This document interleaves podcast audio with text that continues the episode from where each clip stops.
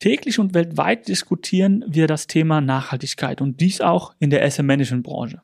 Daher tauschen wir uns heute mit Maren Schmitz von der KPMG aus, um herauszufinden, wie die Asset Management Branche im Bereich ESG aufgestellt ist, welche Rolle dabei die Ratingagenturen spielen und ob wir als Gesellschaft uns das Thema Nachhaltigkeit leisten wollen und sollten. Viel Spaß bei dieser Folge.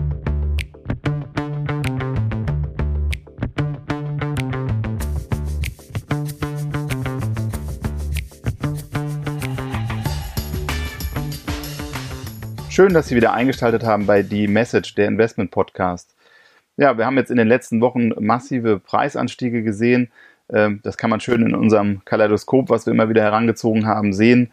Ähm, ausgehend von Energierohstoffen, ähm, Produzentenpreise. Die Inflation ist doch nachhaltiger als gedacht, natürlich durch die schlimmen Ereignisse, die uns hier am europäischen Kontinent treffen. Diesbezüglich müssen wir aber langfristig den Weg sehen und äh, dort wollen wir uns ähm, zum Thema Nachhaltigkeit und ESG einfach mal austauschen.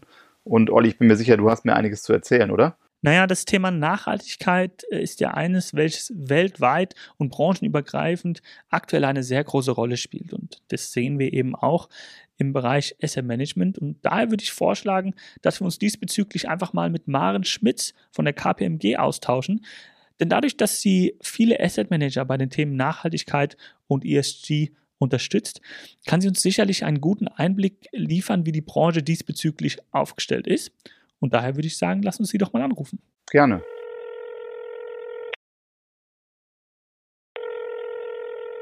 Hallo Maren, schön, dass du dabei bist und schön, dass du dir die Zeit genommen hast, um heute mit uns zu sprechen. Ja, hallo Olli und Uli. Freut mich, dass ich heute bei euch dabei sein kann. Wie wir bereits eingangs erläutert haben, Maren, stehst du ja vielen Asset Managern beratend zur Seite und unterstützt diese zum Beispiel bei den Themen Nachhaltigkeit und digitale Transformation. Und daher wollten wir eben heute mit dir sprechen und Einblicke von dir bekommen zu den Themen Nachhaltigkeit und ESG im Asset Management. Sind denn Asset Manager gut genug aufgestellt? Also ich glaube, das ist eine Frage, die kann man nicht mit Ja oder Nein beantworten. Ich glaube, da müssen wir ein bisschen differenzierter auf das Thema gucken. Auf der einen Seite würde ich sagen, es haben sich alle auf die Reise begeben. Die Frage hätte ich vielleicht vor einem Jahr noch anders beantwortet, aber ich glaube, das regulatorische Umfeld ist mittlerweile so eng geworden und die Regularien sind scharf geschaltet und werden jetzt noch scharf geschaltet werden in den kommenden Wochen, in den äh, nächsten drei Wochen, würde ich jetzt sagen. Geht auf jeden Fall schon mal noch eine live und dann haben wir noch mal was am 1.1., was uns da beglückt. Also von da aus, da kommt keiner mehr dran vorbei, äh, sich nicht gut aufzustellen. Ähm, es ist aber, glaube ich, noch eine Frage, wie tief man sich aufgestellt hat. Also wie hoch möchte ich eigentlich springen? Mache ich nur das, was das regulatorische Minimum ist oder habe ich mich eben auch strategisch schon aufgestellt? Und ich glaube, da sind alle noch auf einer Reise, auch für sich selbst zu entscheiden, ja, wie hoch möchte ich eigentlich hüpfen, was ist mein Ambitionsniveau und was muss ich dann am Ende eben auch dafür tun. Für die Glaubwürdigkeit der SM-Manager wäre es doch aber auch tendenziell sehr wichtig, dass man das ESG nicht zum Beispiel nur durch neue Produkte, die man auf den Markt bringt, um diese dann eben zu vertreiben, äh, integriert, sondern dass das ESG dann durchweg im Unternehmen platziert ist und integriert ist, oder? Absolut.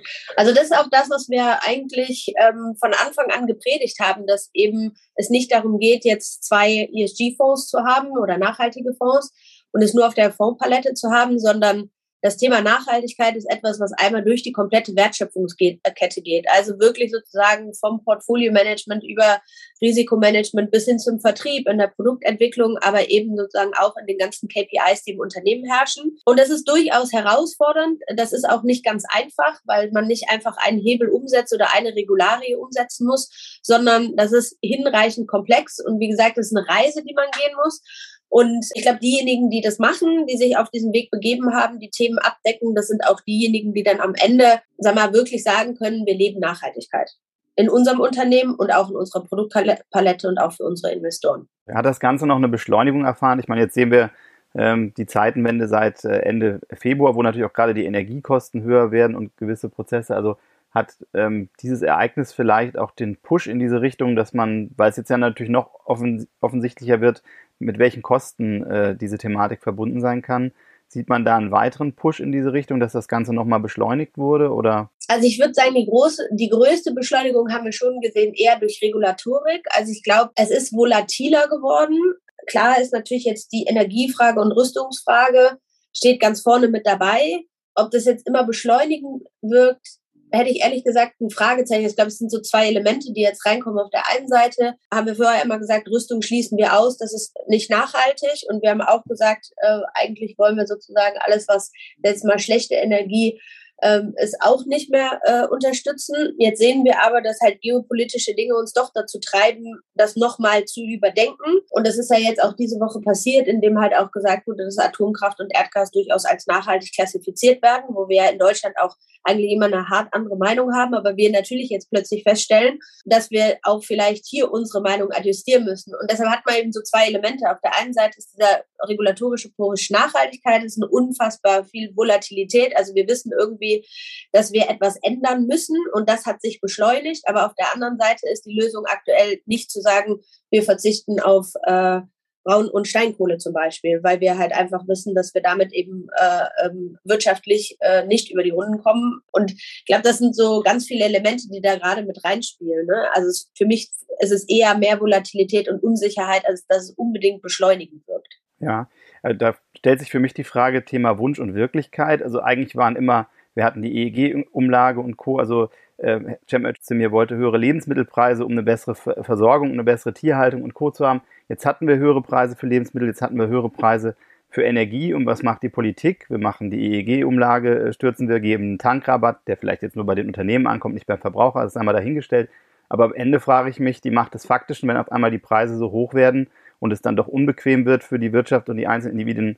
Also was ist es dann wert, wenn wir direkt wieder zurückrudern? Ja, also bin ich absolut bei dir also ich würde sagen, es ist etwas, wo wir, was schon immer so war, ne? Also ich sag mal, auch Nachhaltigkeit muss man sich leisten können. In the long run ist natürlich klar, dass ähm, wenn wir das nicht umstellen, äh, wir schon unsere Welt so be beschädigen, dass es, äh, dass es entsprechende Folgen haben wird. Äh, vielleicht werden wir die jetzt hier in diesem Call nicht mehr ganz äh, erleben, aber mindestens mal die Generation nach uns und wir bestimmt auch zu großen Teilen.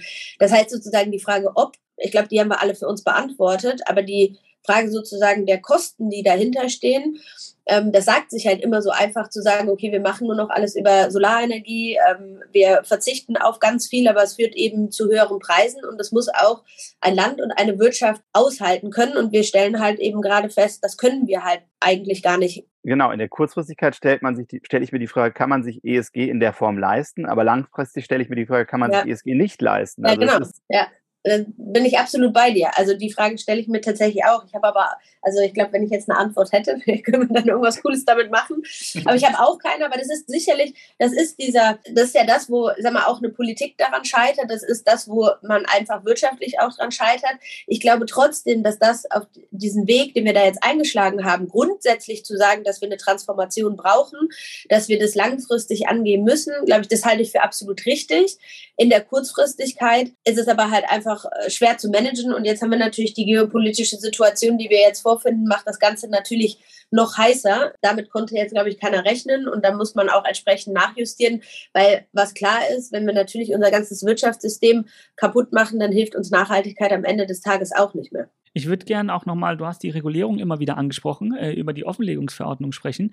Denn durch diese Offenlegungsverordnung sollte ja eine Transparenz geschaffen werden, um da Einheitlichkeit zu haben. Haben wir zum ersten diese Transparenz erreicht und zum zweiten haben wir ja durch die Offenlegungsverordnung zwar Regularien da, um Asset Manager in, in Leitlinien zu führen.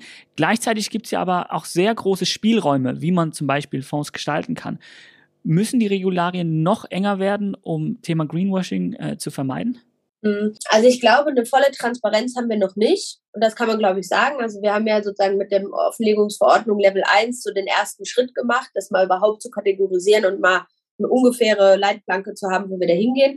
Wie man das sehen wir, dass durchaus die einkategorisierten Fonds abweichend sind. Also äh, da würde ich jetzt nicht sagen, dass man eins gegen eins legen kann und äh, da kommt diese, dasselbe Nachhaltigkeitslevel raus.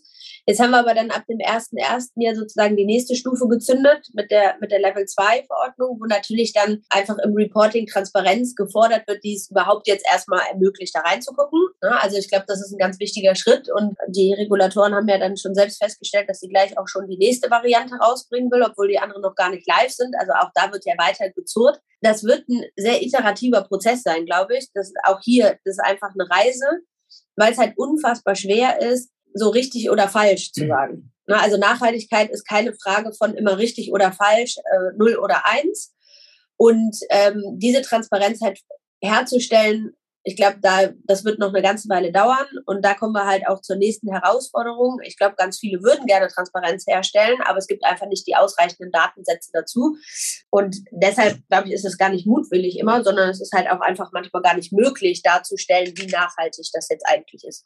Ja, ich glaube, das ist auch schwierig, wenn man sich anschaut, wie viele verschiedene Anbieter es gibt, welche Kriterien. Also dass es auch nicht ein bestimmtes Maß gibt, äh, wo man das dann wirklich messen kann. Das ist sehr, sehr unterschiedlich und ich glaube, das ist auch problematisch und so sucht sich jeder vielleicht auch ein bisschen das raus, was am besten zu einem passt. Was ich mich gefragt habe, das ist jetzt wieder so ein bisschen Devil's Advocate mäßig, aber gibt so einen schönen Spruch, ähm, The road to hell is paved with good intentions. Auf Deutsch würde ich vielleicht sagen, jetzt haben wir den Salat. Also kann ESG schädlich sein? Hat das Risiken und Nebenwirkungen? Also wenn ich mir jetzt gerade das Thema Energie anschaue, gab es da falsche Incentives. Wir haben also die Investitionen in Öl und Gas haben sich halbiert. Wir haben jetzt auf einmal teure Energie, Wohlstandsverluste und auch eine politische Abhängigkeit und keine Stärke. Und da frage ich mich, äh, man hat dann alles auf einmal, also Atomkraft abschalten, Gas war ja als Brückentechnologie gedacht ist man da ein bisschen zu kurzfristig. Also ich bin langfristig völlig dabei. Wir müssen was tun, weil ich glaube, Klimawandel kann man nicht mehr leugnen. Wenn ich mir die Fluten in Australien anschaue, wo dann wieder eine Dürre sich abwechselt mit der Flut und auch hier, was im Ahrtal passiert ist und in anderen Gebieten. Also es ist ja ersichtlich, dass, äh, dass es einfach, das Klima spielt verrückt. Wir müssen was tun. Aber ich frage mich, wäre es nicht sinnvoller, wirklich ein bisschen besser zu schauen, wie man das, also dass es nicht 0-1 ist, wie du gerade sagtest, sondern dass wir einen Weg dahin finden müssen und den auch ein bisschen besser durchdenken müssen, weil ich glaube, ansonsten führt es genau zum anderen. Wie ich sagte, jetzt gibt es den Tankrabatt. Also die Macht des Faktischen am Ende ist, glaube ich, muss man diesen, diesen Weg dahin besser begleiten, weil mit 0,1 auf einmal abstellen, sieht man, es funktioniert nicht. Also bin ich absolut dabei. Also ich glaube, es fehlt halt so am Plan. Ne? Also ich meine, ja. irgendwie das Ziel ist klar, aber der Plan dahin ist, würde ich mal sagen, etwas holprig gestaltet. Und da muss man ja auch sagen, es ist ja nicht Deutschland. Und es ist auch nicht Europa, die dieses Problem lösen werden. Also nee. Nur weil sozusagen wir jetzt in Deutschland sagen, wir fahren jetzt alle nur noch E-Autos und haben keine Atomkraft mehr, ist halt fünf Meter weiter, also von da, wo, äh, wo ich wohne, ähm, mhm. steht zumindest ein Atomkraftwerk, was jetzt auch nicht äh, für seine Sicherheit berühmt ist. Also von da aus, da kann ich jetzt als Deutscher sagen, super, wir haben keine Atomkraft, aber äh, die Kollegen in Belgien und Frankreich werden da weiterhin drauf setzen. Ne? Also das heißt, noch nicht mal da haben, sind wir ja eigentlich faktisch aligned. Ähm, und wenn wir uns dann angucken, welche Industrienationen wir noch haben, nehmen wir jetzt äh, China, Russland und Amerika, die haben sich nicht auf so eine Agenda committed. Also all diese Regularien, die wir jetzt hier besprechen, das ist der EU-Action Plan. Der mhm. hat jetzt erstmal kein gleiches Pendant auf der anderen Seite. Sicherlich guckt man da auch genauer hin, aber in dieser, ich sage jetzt mal, Stringenz und Vehemenz ist das jetzt erstmal ein europäisches Phänomen und Klima ist halt leider kein europäisches Phänomen, sondern ein weltweites Phänomen oder äh, System. Aber was bedeutet es? Trotzdem müssen wir in Deutschland ja eigentlich Vorreiter sein, auch wenn wir nur, so wenig es auch ist, von der Weltwirtschaft ausmachen. Wenn wir es nicht machen, wird auch keiner nachziehen. Nee, das ist äh, absolut, das ist absolut gekauft. Also sage nicht, dass wir es nicht machen, sag nur, ähm, es ist jetzt erstmal ein kleiner Tropfen auf dem heißen Stein und ich glaube, wir müssen uns halt eine gute Transitionsstrategie überlegen. Und äh, das kann halt nicht das zwischen Tankrabatt, also eigentlich sollen wir, äh, sollen, schaffen wir Verbrenner ab äh, in, äh, was war es jetzt, fünf Jahren oder sechs Jahren. Und äh, gleichzeitig sagen wir, jetzt machen wir einen Tankrabatt. Ne? Also irgendwie, das matcht halt einfach nicht. Aber ich glaube, da ist halt einfach auch die Politik gefragt. Und es ist halt, weniger etwas, was jetzt parteibasiert sein soll. Ne? Also, weil das halt ein Thema ist, das kann auch nicht geändert werden, nur weil vielleicht in vier Jahren eine andere Regierung an der Macht ist. Aber das ist halt Teil sozusagen auch des Problems, weil ich keinen übergeordneten Weg habe, wo ich sage, darauf committen wir uns, das bleibt jetzt einfach so. Hast du denn auch Einblick in ähm, internationale Asset Manager und kannst du einen Vergleich ziehen, wie die im Bereich ESG aufgestellt sind, im Asset Management, äh, verglichen zu, zu deutschen Gesellschaften? Also ich würde schon sagen, dass wir in Deutschland, und dann nehme ich jetzt noch ein bisschen auch mit Europa, ähm, viel weiter sind, weil wir halt eben durch diese Regularien so getrieben sind. Ne? Ähm, ich will jetzt nicht sagen, dass es auch internationale Asset Manager gibt, die sich das auf der Agenda geschrieben haben. Und das müssen sie auch, weil wenn sie dann in Deutschland oder Europa ihre Fonds vertreiben, fallen sie unter dieselbe Regulierung. Also von da aus, glaube ich, sind da so alle auf demselben Weg unterwegs. Aber von der Regulierungshärte und von der Überprüfung ist es sicherlich in Deutschland auch eben mit dem, was die BaFin noch zusätzlich zum EU-Action Plan gemacht hat, sicherlich der Markt, der am weitesten ist, weil er halt auch einfach am hoch reguliertesten ist. Der Uli hat ja auch schon das Thema Ratingagenturen angesprochen oder Datenanbieter im ESG-Bereich. Müssen wir diese auch in die Pflicht nehmen, vielleicht, dass auch dort Einheitlichkeit vielleicht herrscht, dass es eben nicht diese Ausweichmöglichkeit gibt, sich den bestpassendsten für dich, sich auszusuchen? Also ich glaube, da muss eine Standardisierung kommen und ein gemeinsames Verständnis davon, was Daten, also ne, so was ein Datenfeld bedeutet und äh, wie rum das gemessen wird. Also wir haben ja jetzt festgestellt, dass es äh, durchaus auch sehr unterschiedliche Blickwinkel in den, in den Datenpunkten gibt. Ne? Also das eine ist sozusagen, ähm, was macht das Unternehmen schlecht oder gut für die Umwelt und was macht die Umwelt mit dem Unternehmen. Das sind ja zwei verschiedene Sichten. Also da scheinen aber schon darin sich die Datenanbieter nicht einig zu sein, was jetzt dieser Wert aussagen soll. Ob das sozusagen das ist, was das Unternehmen schädlich macht oder was die Umwelt sozusagen beim Unternehmen schädlich machen kann. Also von da aus, da muss unbedingt und sehr zeitnah faktisch eine, ähm, ein gleiches Verständnis dafür sein. Also ich meine, das hatten wir ja mit, mit Unternehmensratings damals auch so, bis dann halt irgendwann mal gesagt wurde, das ist sozusagen äh, der, der Weg, den wir da gehen. Ich glaube, das wird sich auch in den nächsten zwei Jahren auch auf eine natürliche Art und Weise irgendwie so ausschwitzen, weil ich natürlich jetzt im Moment mir so die Daten zusammenklaube, während ich ja ähm, dadurch, dass Unternehmen zukünftig das einfach in einem standardisierten Format reporten müssen, dann halt einfach immer auf dieselben Datenfelder gehen kann. Ja, aber ich denke trotzdem, auch denen würde jetzt eine Guidance nicht schlecht tun. Ja, und das muss standardisiert werden, ansonsten funktioniert das System nicht. Also das ist für mich steht völlig außer Frage. Hast du da Einblicke, wie lange es ungefähr dauern kann, bis diese Standardisierung kommt? Na, wie gesagt, also wenn die CSRD äh, dann live geht, aber ich meine, da reden wir dann auch so von 24, 25, und dann denke ich, kommt das. Und natürlich ist der Push jetzt schon da, diese, diese Daten auch entsprechend zu veröffentlichen. Aber ich würde sagen, wahrscheinlich kann ich mir schon vorstellen, dass es bestimmt noch so zwei, drei Jahre dauert. Ich hätte vielleicht noch eine äh, Frage zum Schluss und ich weiß nicht, kann man im, wenn wir über ESG-Fonds investieren und wir eine Wirkung erzielen möchten, können wir durch Investments in nachhaltige Produkte wirklich eine Wirkung erzielen? Denn mein, die Frage, die sich mir stellt, das Geld, was ich investiere in eine nachhaltige Aktie oder in einen nachhaltigen Fonds, fließt nicht zu dem Unternehmen, sondern es fließt nur an den Verkäufer der Aktie oder den Verkäufer und nicht direkt ans Unternehmen. Können wir als Investoren durch Investments in, in nachhaltige Produkte eigentlich eine Wirkung erzielen? Oder liegt es dann am Ende dran, ob die Asset Manager hergehen und bei den Versammlungen dabei sind, Stimmrechte ausüben und so weiter? Und wir wissen ja durch Medienberichte, laut Medienberichte, dass es nicht immer der Fall ist.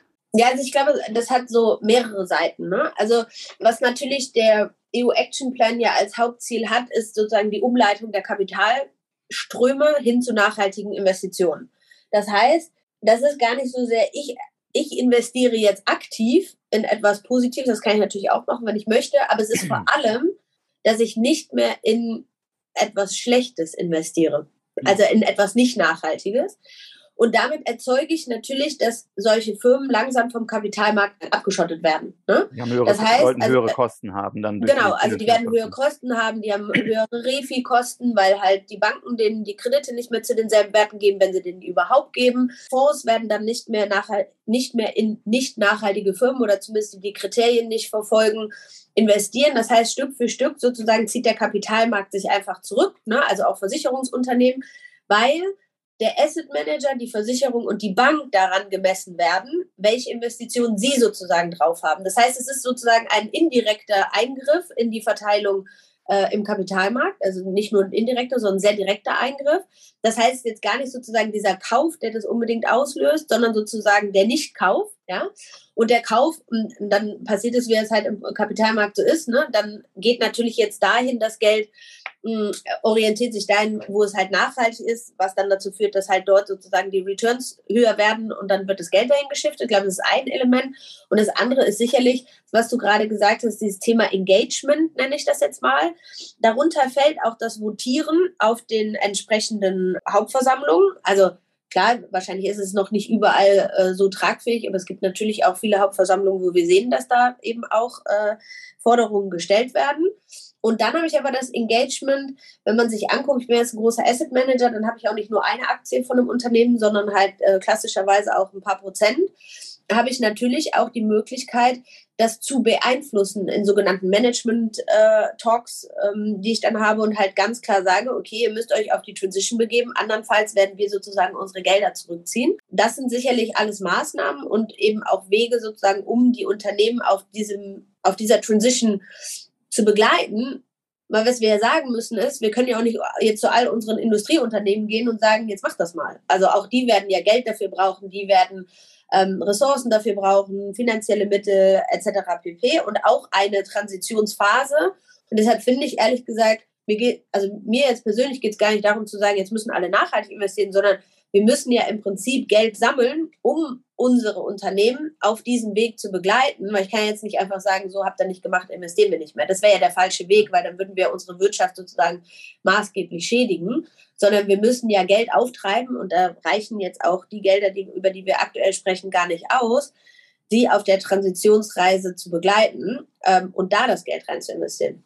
Maren, da sprichst du einen guten Punkt an. Du hattest auch vorher schon gesagt, also ich meine, wir sind in der EU jetzt Vorreiter und es ist auch wichtig, dass irgendjemand anfängt, diesen Weg zu gehen, diese Kriterien zu schaffen und ein Bewusstsein zu schaffen, damit sich etwas verändert. Die Frage, die sich mir stellt, macht es faktischen, wenn wir das alles brav machen in Deutschland und Europa, sich aber USA, da gab es ja jetzt zuletzt die Äußerung äh, von Herrn Biden auch diesbezüglich, China, Indien und andere sich aber gar nicht be bewegen, verlieren wir da nicht an Wettbewerbsfähig Wettbewerbsfähigkeit durch höhere Kosten? Ich sag mal, wir haben eine Welt, müssen wir nicht auch irgendeinen Modus operandi finden? Mir fällt dann zum Beispiel ein, gibt doch CO2-Kredite an Brasilien, dass es sich einfach dort gar nicht mehr lohnt, den Regenwald abzuholzen, weil es, ich glaube, da, da ist noch ein weiter Weg, dass man es als eine Welt begreift und mein Gedanke wäre, wenn ich CO2-Kredite bekomme als Brasilien oder als für den Regenwald, dann habe ich auch gar kein Incentive, den abzuholzen, um da Rinder zu züchten, weil ich sage, ich kriege jedes Jahr Einnahmen durch meine Reinigungsfunktion, sage ich mal, für die Luft. Sind wir da nicht noch zu zerkluftet auf der Welt? Das kann nicht funktionieren, wenn es nur einer macht. Ähm, und ist da nicht die Gefahr, dass wir dann irgendwo auf dem Weg stecken bleiben, weil alle dann sagen, okay, wir werden eigentlich immer armer, ärmer im Wettbewerbsvergleich. Schön, wenn wir alles grün machen, aber wenn ich meinen Job verliere, dann ähm, interessiert mich das erstmal zweitrangig. Also ist das nicht eine reale Gefahr? Ja, absolut. Also ich glaube, das ist tatsächlich auch die größte Gefahr. Bisher war das eine theoretische Gefahr. Also dann hat man halt immer gesagt, ja, das kostet zwar, aber so schlimm ist nicht. Aber wir sehen ja jetzt, was kostet. Wir sehen ja jetzt, was das, was, ähm, und das natürlich jetzt aus einem furchtbaren Anlass sehen wir das, ne? Aber am Ende des Tages passiert ja nichts anderes, als dass ähm, zumindest jetzt in der aktuellen Situation äh, gefährdet ist, äh, dass wir heizen können und noch Strom haben, was ja nichts anderes ist, als wenn ich irgendwann sagen würde, wir wären aus Gas ausgestiegen. Ähm, und wir halt sehen, das kriegen wir gar nicht so gewuppt. Ja, und ähm, deshalb, also ich habe das früher immer so gesagt, ne? also Nachhaltigkeit muss man sich auch leisten können. Und das ist wieder diese Frage mit kurzfristig und mittelfristig. Ähm, und ich glaube, die Frage ist, ja, wie, wie machen wir es auch geschickt? Ja, und, äh, und wir müssen uns das leisten. Ich glaube, das ist auch gar keine Frage, haben wir ja vorhin festgestellt, in der Langfristsituation, wenn wir es so machen müssen. Und das andere, was du angesprochen hast, ist natürlich absolut, das ist eben kein lokales Thema. Das ist ein globales Thema. Und ähm, uns hilft es sozusagen nicht, in, in, in einzelnen Silos zu denken. Ich meine, es gibt ja Initiativen, wenn wir uns dann eben ähm, auch sowas wie Davos und Klimakonferenz und gemeinsame Klimaziele etc. pp. angucken. Ähm, aber ich glaube, da braucht es viel mehr. Und das wird natürlich umso schwieriger, wenn man jetzt heute Morgen die Nachrichten liest und sich den G20-Gipfel anguckt. Also so Einigkeit herrscht da jetzt gerade nicht über ganz viele Themen, die noch, die jetzt sozusagen kurzfristig noch wesentlicher sind. Und es wird halt einfach ganz schwierig sein, alle an einen Tisch zu bekommen, dasselbe Verständnis auch dafür zu haben, was sozusagen die nächsten Schritte sind und wie man da durchmanövriert. Das war auch für mich so kurzfristig, also jetzt gerade mit den gestiegenen Energiepreisen, war meine Frage, kann man sich ESG eigentlich leisten? Und die Frage, die sich mir anschließt, kann man sich das eigentlich äh, langfristig nicht leisten, das zu tun, weil die Implikationen, wir sehen es jetzt in Australien mit Flut und Dürre, äh, also wenn wir da nichts tun, glaube ich, werden die Kosten am Ende viel, viel, viel höher.